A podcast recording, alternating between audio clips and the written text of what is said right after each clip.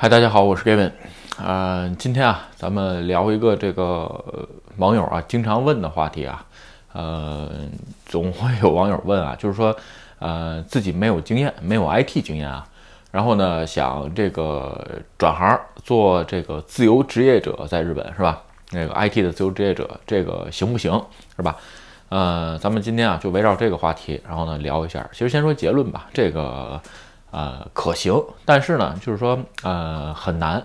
但是呢，就是说呃虽说很难吧，但相对于呃跟其他行业比啊，呃有可能就是说后边的，如果一旦这条路走通了的情况下呢，后边的路比较好走啊。所以呢，呃我还是比较推荐，就是说做 IT 这个行业是吧？咱们今天就，呃，聊一聊，先聊一聊啊，这个做自就是在 IT 行业，这个日本的 IT 行业啊，这个 IT 工程师啊，就是到底是怎么回事儿，是吧？先说啊，日本的自由职业者的这个工程师和呃社员类的工程师啊，其实呃大概可以说是合同跟业务范围的不同。咱们先说合同啊。如果说自由职业者的合同基本上是跟按项目签的，也就是说这个项目开始到项目结束，有可能你是做这个项目是吧？当然了，有也有可能你这个项目做完了，别人客人再跟你签其他的这个项目，这是完全有可能的。但是你的合同是完全以项目为单位签的，这是一个。然后呢，另外一个，咱们再说正在日本做正社员的工程师的情况下，你不是按项目签的，是按工作签的，是吧？就说有可能你在同一时间点会处理两三个项目，也有可能就是说，呃，跟自由职业者也一样，是吧？就是说你处理这一个项目之后，啊，再处理其他项目，这都是有可能的。然后呢，基本上就是说这是雇佣方式的区别，是吧？另外一个在工作当中啊，还有一个。呃，比较明显的区别吧，其实，嗯，也能说不太明显。就是说，一般的情况下，呃，这个自由职业者的这个工程师啊，是不接受业务命令的。日语叫 g i l m e l 是吧？也就是说，你比如说，告诉你，你把这活儿做了。你可以说不是吧？而且你说不的情况下是不违反合同的啊。咱们再说，当然有人说，哎呀，这个拿人钱你还说不？我只能说，只要在合同期内，他没有任何理由把这份合同撕毁，是吧？然后呢，而且当然了，他有可能三个月之后不跟你更新了，这是有可能。但是在合同期之内的话，你可以有权利说不。但是。对于正社员来讲的话，公司有命令权、指挥命令权，这个是跟这个自由职业者啊很大的不同。也就是说，咱们先明白了自由职业者的在日本的正社员跟这个。嗯，自由职业者，呃，自由职业者跟正社员的工程师的区别是吧？但是在工作上啊，其实都差不多。而且吧，有可能我为什么始终说自由职业者这个事儿呢？你比如说吧，在一些公司里头，这个社员有时候还会管一些其他的事情，是吧？就是说，你比如说，呃，组织个饮酒会啊，或者是一些跟技术没有相没什么关联的工作，是吧？这个还要搞这些事儿。其实我个人比较，我个人认为啊，比较浪费自己的精力。所以呢，对这种事儿一直采取就是说，呃。就是不参与，基本上是不参与啊。我在正式员做人，所以在这个两个角度上来讲啊，呃，基本上没什么太大的区别。另外一个啊，就是说，如果说站在新人的角度上看，呃，这两者还还有另外一个区别，就是说，对于新人来说，自由职业者一般要求技战力，这个日语叫 s o k u s e n 六口是吧？就是说他按项目签的，所以呢，希望你进到项目当中就能干活。但是呢，社员不一样。社员呢，在日本的情况下，呃，有一种社员采用方式啊，叫育成型的，日语叫 potential，就是说，呃，采采用你进来嘛，你虽然现在技术不好，或者是懂得不太多，但是他觉得你有成长空间，他也可以把你招进来。这是两个完全不同的想法跟区别，是吧？当然，所以咱们回到刚开始咱们说的那个话题，如果你没有这个 IT 经验，是不是能做自由职业者？我说了，能是吧？但是呢，就是说路相会相对会比较难。为什么呢？咱们刚才已经说了，就是说自由职业者一般是要求你到岗就能干活，所以呢，基本上这种机会直接给你的比较少。那怎么办？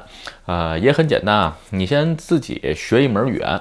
其实这个有很多这个网友总问我，这个到底学什么语言啊？其实学什么语言都无所谓，你找一门入门最简单的语言，PHP，呃，Ruby 或者是什么 Python 或者是什么那个。嗯，还有现在比较流行的吧，这个加就是也不说比较流行吧，包括 Go 都可以啊，但是 Go 还稍微差一点啊，入门不太容易。呃，你像 JS 是吧？Node 像那个 JavaScript 这些都可以，都没有问题啊。就入门选一门最容易入门的语言，为什么？别让自己挫折感太强了。你像 Go 也好啊，Rust 也好，这种可以是没问题啊。但是 有一点要说，这种东西你要学不了的话，挫折感也非常非常强。你比如 Rust 这个语言嘛，我也非常喜欢，哎，这个语言。嗯，也很优秀，是吧？但是呢，这个家伙挫折感太强。当然了，天才另论，是吧？就是说，你学，无论是在学在用，呃，有一句话叫“学以致用”，是吧？有时候你比如说，为什么我不推荐学 Go？虽然 Go 很火。但是你一个没有经验的人学完 Go，往往非常难找到这个工作这个按键，为什么呢？就说学以致用，学以致用，你学了半天没有地儿用，那你说你学它干嘛，对吧？所以这种情况下，一般不推荐啊。这个稍微入门门槛高的，你可以先一门找一门入门比较容易的语言先学，学完之后呢再转，是吧？咱们刚才说了，你先学三个月，为什么说三个月呢？一般啊，我认为我刚才推荐的那几门语言，是吧？这个 PHP 也好啊，JSON 也好啊，呃，Python 也好。或者是 JS，或者是 Ruby 也好，是吧？学三个月，如果你还学不出来，我只能说，基本上两个原因，是吧？第一，要不你就真没下决心想去做 IT，是吧？要不然就是第二个原因，呃，你有可能真的是不走这一经。所以，如果三个月学不下来的话，你可以就放弃掉了。就是说，你这辈子有可能就跟 IT 无缘。有人说你这不打击人吗？其实不是啊，因为常看我视频的朋友基本上能了解，我是一个比较。呃，积极的人，我认我认为没有什么事情是不可能的，而且是努力都能做到的。有些很多事情是吧？当然了。这个杂鱼跟天才肯定是天壤之别，但是呢，你如果经过努力的话，可以达到某种某种程度，这个是我是相信的。所以说，你学三个月，认真的学三个月，如果你还学不出来的话，你要反思一下，是不是自己真的不行，或者说，就是说你是不是真的用心学了。至于学的这个东西方法，其实我别的视频也有啊，大家这个自己翻一翻，是吧？然后呢，至于哪个语言前景怎么样，我在今年年中的时候吧聊过一次，是吧？在今年年底的时候呢，呃，咱们再聊一下这个各个语言对于二零二零年的这种，比如说呃展望啊，包括变化，是吧？咱们可以再再说一下，是吧？所以呢，你先学三个月，学三个月之后，找一家公司去做社员。有人说你不是说聊自由职业者吗？我说了，这个是很难，你最少要分三步走，是吧？刚才学三个月，你先要把这门语言掌握，这是第一步。然后第二步，找一个公司去做正式员，对吧？至于怎么找一个就是没有经验的人怎么找找公司做正式员，在别的视频聊过，咱们就在这儿简单说一点啊，就是说不要找那些有名的，简单点说，不要找那些大。你比如说日本的一些呃美露咖喱也好啊，塞巴 agent 也好啊，DNA 啊，古力啊，就这些你能听到的耳熟能详的公司，你不要找他。为什么不要找他？我后边后边来说啊。找多大的公司？一般找一个小公司，尽量吧，不要超过五十人是最好，二三十人、十几人就 OK。有人说这么小公司那不稳定，你忘了你最后的目标是做自由职业者，并不是找一家公司在这儿颐养天年。所以这种情况下呢，你先找一家小公司。这个工资呢，基本上不会给你太高。有人说，哎，工资不给太高是怎么活？也就是说，你自那么说吧，就是还是那句话，你做每一件事，你的目的是什么？就跟我刚开始就是说，比如说做自由职业者一样，我的目的是什么啊？我是为了，比如说最后自己创业，我想我有自己的产品，是吧？就跟你现在一样，你转这个 IT 行业，你最后的目标指向是做自由职业者，是吧？那你咱们是奔着自由职业者去的，并不是说找家大公司颐养天年。所以呢，我的建议是找一家五十人以下的。呃，中小应该叫微小型公司，连中都算不上啊。中型公司都已经五十人以上了，是吧？就是微小型公司。所以这种情况下，呃，你第一比较容易进去，第二这些公司啊，其实不太容易招到人，对吧？你比如，呃，就像我一样，对吧？这个我也我像我这种类型的公司也不太容易招到人。一个是我很挑，另外一个呢，人家也挑我。你这公司什么都没有，这个进你这儿干嘛？对不对？一样啊。所以呢，这都是双方互选的。但是这种公司在日本非在日本非常非常多，有些公司也是技术主导型，你也可以学到完完全全的技术，对吧？你比如说像我这边，虽然这个这个公司不大，但是呢做的比如说 Kubernetes 啊，还有混合云，然后呢再加上最近在做区块链，另外一个像什么 DevOps 啊，包括 CI/CD 自动化这种东西都已经做了很多年了，是吧？就说像这种公司其实非常多。这个我自己非常喜欢的一家小公司，公司社员只有七个人，是吧？任天堂用的那个 Web 二二 TC 的技术就用它的，呃，叫石宇堂，只有七个社员，在这个区委员阿基巴也是公司不大。有的老板他不想把公司做大了，或者说他想保持这种小团队，而且就是说，呃，也所谓的一个萝卜一个坑。这种情况下呢，哎，一个是每个人做的都挺开心，自己也不用花这么多时间去管理啊。至于很多人，比如说想融资上市，这是每个人的梦想不一样，是吧？这个另当别论。咱们话说回来，还说这个，其实小公中微小公司没有什么不好啊。你要看这家公司是技术主导，还是市场主导，或者就是皮包，是吧？就是卖人，这种完全是不一样的啊。OK 啊，咱们再往这个后说啊，就是说你找一下微小型公司先去就职，你在里边。如果你能入职的情况下，这个我觉得工资也不会太高，有可能你到手也就是个十几万，是吧？我知道的最低的收入是十四万到手，就是说，呃，以前是做不动产的，是吧？或者是做这个饮餐饮业的，然后呢转到 IT 行业，工资给的很低，然后刨除各种税，到手是十几万。有人说十几万这太低了，你放心，十万块钱你都能活，是吧？这个我上学的时候，我在日本上学的时候，每个月生活费。加一块儿，我记得好像也就是个五六万块钱。你上班十几万，为什么不能活呢？是吧？这个至于怎么能低价，就是说成本更低的在东京生活，我有很多视频已经介绍过。你比如合租房子，对吧？吃饭怎么吃？然后呢，这个通勤怎么走？通勤怎么都已经有很多这个视频聊过，咱们不在这多说啊。所以呢，你选择一个你能最低接受薪水的下限。其实简单点说，如果你是外国人的情况下。啊，你需要更新签证，有一个你能更新签证的薪水就 OK，是吧？如果你没有签证的这个顾虑的情况下，嗯，那你就选一个你最低能接受的下限。这种情况下，保证你更容易转行，就是转到 IT 行业里边来，是吧？进入公司之后，再给一个期限，刚才是三个月，对吧？然后再给自己一个期限，呃，我个人认为啊，呃，半年吧，不要超过一年。这半年里边，无论是加班也好，或者是怎么，就是说。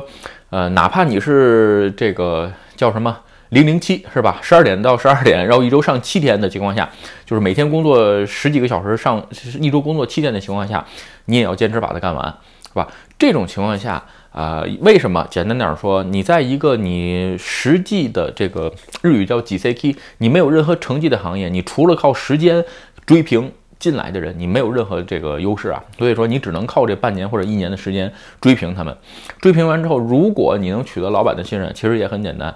这就是这种情况下就体现出来这种微小型公司的好处，就是你直接去跟老板去谈，因为没有这么多级别级层，是吧？你不用跟顶头谈，你直接跟老板谈就行。你就说，我想我现在是正式员，我想转成业务委托合同，就是说转成自由职业者。你可以拿你工作的第一家公司去试水，大部分的这个微小型公司都会接受啊。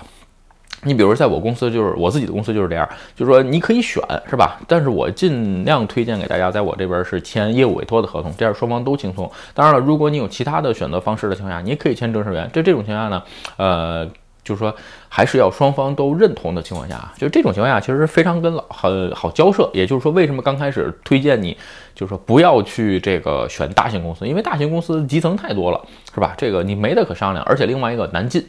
是吧？所以这种情况下呢，哎，你可以去跟老板直接交涉。交涉完的同时，如果你能顺利的转成这个自由职业者的情况下，在与此同时，你可以联系其他的自由职业者的这个呃 agent，是吧？然后帮你介绍其他的案件。这种情况下也是 OK 的。所以呢，你一旦在自己努力了半年或者一年的公司里边，能成功的从正社员的合同转成自由职业者，然后比如说每周。呃，原来是一周上五天班，是吧？比如说工资少一点，原来，呃，比如说一个月有这个二十万，是吧？嗯，比如说每周你只上三天班，然后这种情况下呢，你就让那就减百分之六十就 OK 了，对吧？二十乘以百分之六十，大概每个月拿十二万，剩下来两天的时候，你再去找一个自由职业者的案件，试一下你自己通过花这半呃一年将近两年的时间，一一年到两年的时间。在市场上到底值多少钱？也就是剩下两天，你看你能不能找着工作。如果说你能正常的找到一个饭，找到一碗饭吃，那说明你在 IT 行业啊已经成功的转型了，是吧？这是就是分这三步走吧。基本上我觉得啊，呃，努力的情况下，任何 IT 小白都可以成功的转成这个，都可以转转行到 IT 行业。这也就是为什么我在视频当中反复的说，这个只有 IT 行业入门门槛是最低的。嗯，既不看背景，也不看这个学历，是吧？当然了，这个有的时候，呃，我并不是说学历没用啊。学习这个学历这个东西，证明你以前有很强的学习能力和认知能力，这个是不否认的啊。但是真正一到社会，就到 IT 这个行业当中，其实没有没有多少人再把学历掏出来告诉我，哎，你看我以前哪哪毕业的，我以前这个怎么怎么样，是吧？这个已经不重要了，因为 IT 技术翻新太快了，三年前的技术放到今天，有可能大家都不再用了，对吧？你比如说 Swarm，对吧？Docker 出的那个技术 Swarm，这个红极一时，现在还有多少人在用吗？就已经完全废掉了，是吧？越新的技术有可能废止的越快，这是 IT 行业的一个准则。相反，一些很老的语言，是吧？这个。到现在还在沿用，越新的死得越快，基本上都是这个规则。然后呢，另外一个，刚才大我给大家了一些时间限制，是吧？你比如学习语言的时候，三这个三个月，然后呢，进入如果能转转职进入公司的话，给自己半年，最长不要超过一年的时间去努力。在这期间，我只能说，嗯。你能你能有多努力就有多努力，这个拼努力努力到无能为力，拼搏到感动自己，是吧？这个有的时候我比如说我录视频吧，有人说，哎，你更新视频更新的太勤了，比如说日更啊或者怎么样，其实是这样。我刚开始录视频的时候每天是三更，后来两更，现在是一更，是吧？就说为什么给自己立这么就是说其实挺苛刻的一个要求啊？其实人是这样，就跟呃很多你出来赚钱也好，做做自由职业者也好，你刚开始做自由职业者的时候，我就要。这个收入一千万，在这种情况下，你比如说你努力到百分之八十就有八百万，是吧？但是如果你刚开始自由职业者的目标就是六百万的情况下，你如果努力到百分之八十，你到手只有四百八，呃，只有四百八十万。那这种情况下，那你还不如回去做正社员。也就是说，你都已经选择跨行业背水一战的情况下呢，多几呃多给自己一些压力，让自己踏下是踏下心来去学习，我觉得对自己将来会有更好的效果啊！不要给自己一个。太宽松的学习计划和人生计划没有任何好处，因为呃很多人其实在同一个时间点比你更努力，是吧？OK 啊，今天这个视频啊算是聊一期呃非 IT 专呃专业的人，也就是 IT 小白如何转行做自由职业者的。也应该算是手把手指南了，是吧？我不可能告诉你每一个代码 Hello World 怎么写，但是按照这个计划，我相信大部分的 IT 小白都可以成功转职到 IT 自由职业者，是吧？OK，今天这个视频就跟大家分享到这儿。如果你觉得我的视频有意思或者对你有帮助，请你帮我点赞或者分享，也欢迎加入 Gavin 的会员频道，会有更多的福利。拜拜。